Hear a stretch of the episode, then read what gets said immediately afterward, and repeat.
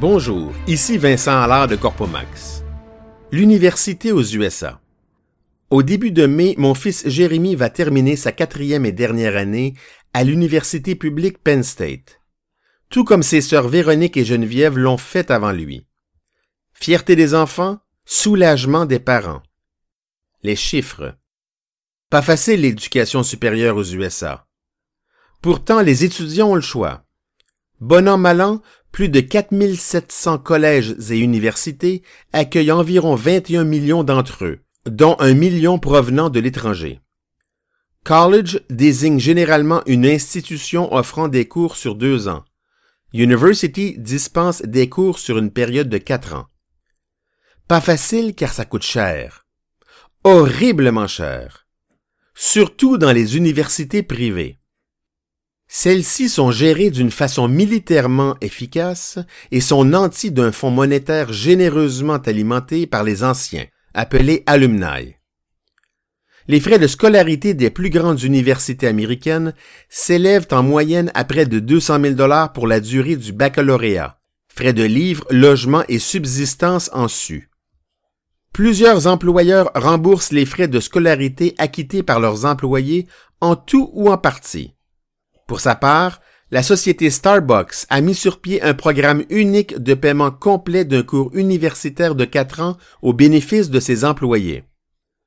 Malgré tout, le montant total des prêts étudiants aux USA dépasse le trillion de dollars et excède le montant total des dettes de cartes de crédit. La demande. Au moins un an avant le début du cycle universitaire convoité, le candidat envoie une demande d'admission dans au moins sept universités. Il y joint une présentation écrite qu'il a préparée lui-même à l'aide de conseils en ligne, ou qu'il a fait préparer en payant jusqu'à 2500 dollars à une firme spécialisée.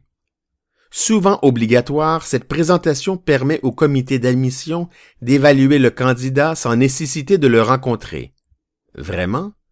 Certains y ajoutent une présentation vidéo de qualité souvent inégale. Une visite guidée des campus universitaires convoités, généralement fort bien organisée, précède l'envoi de ces demandes d'admission. La réponse. Puis, au printemps précédant l'entrée officielle d'automne, le candidat surveille nerveusement sa boîte aux lettres. Parfois virtuelle, souvent traditionnelle car la plupart des universités confirment encore leur acceptation ou refus par l'envoi d'une simple enveloppe. Mais justement, tout dépend de la taille et de l'épaisseur de cette enveloppe. Si elle est grande et gonflée, cela signifie qu'elle contient non seulement la lettre d'acceptation, mais aussi la trousse d'accueil et mille renseignements utiles. Par contre, si l'enveloppe est petite et plate, cela veut dire que la lettre de refus qui s'y cache fait état d'un simple nom et de mille regrets. Récemment, une jeune candidate de 17 ans, au sens de l'humour développé, a fait parvenir à l'université Duke une lettre de rejet du refus universitaire de l'accepter. Sa lettre a enflammé les réseaux sociaux. Le taux d'acceptation varie énormément d'une université à l'autre. De toute évidence, plus l'université est reconnue, plus le taux d'acceptation est faible. Par exemple, il n'est vraiment pas facile d'être admis au sein de l'une des huit plus prestigieuses universités américaines, membre de la Ivy League. Pourtant, il y a quelques semaines, un exploit rarissime est survenu quand un jeune étudiant a été accepté dans ces huit temples du savoir. La graduation.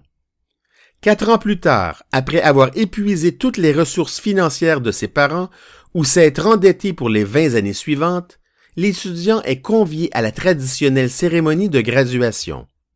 Divers conférenciers au prestige variable y prononcent des allocutions plus ou moins suivies par les étudiants. Toutefois, deux présentations figurent parmi les plus mémorables.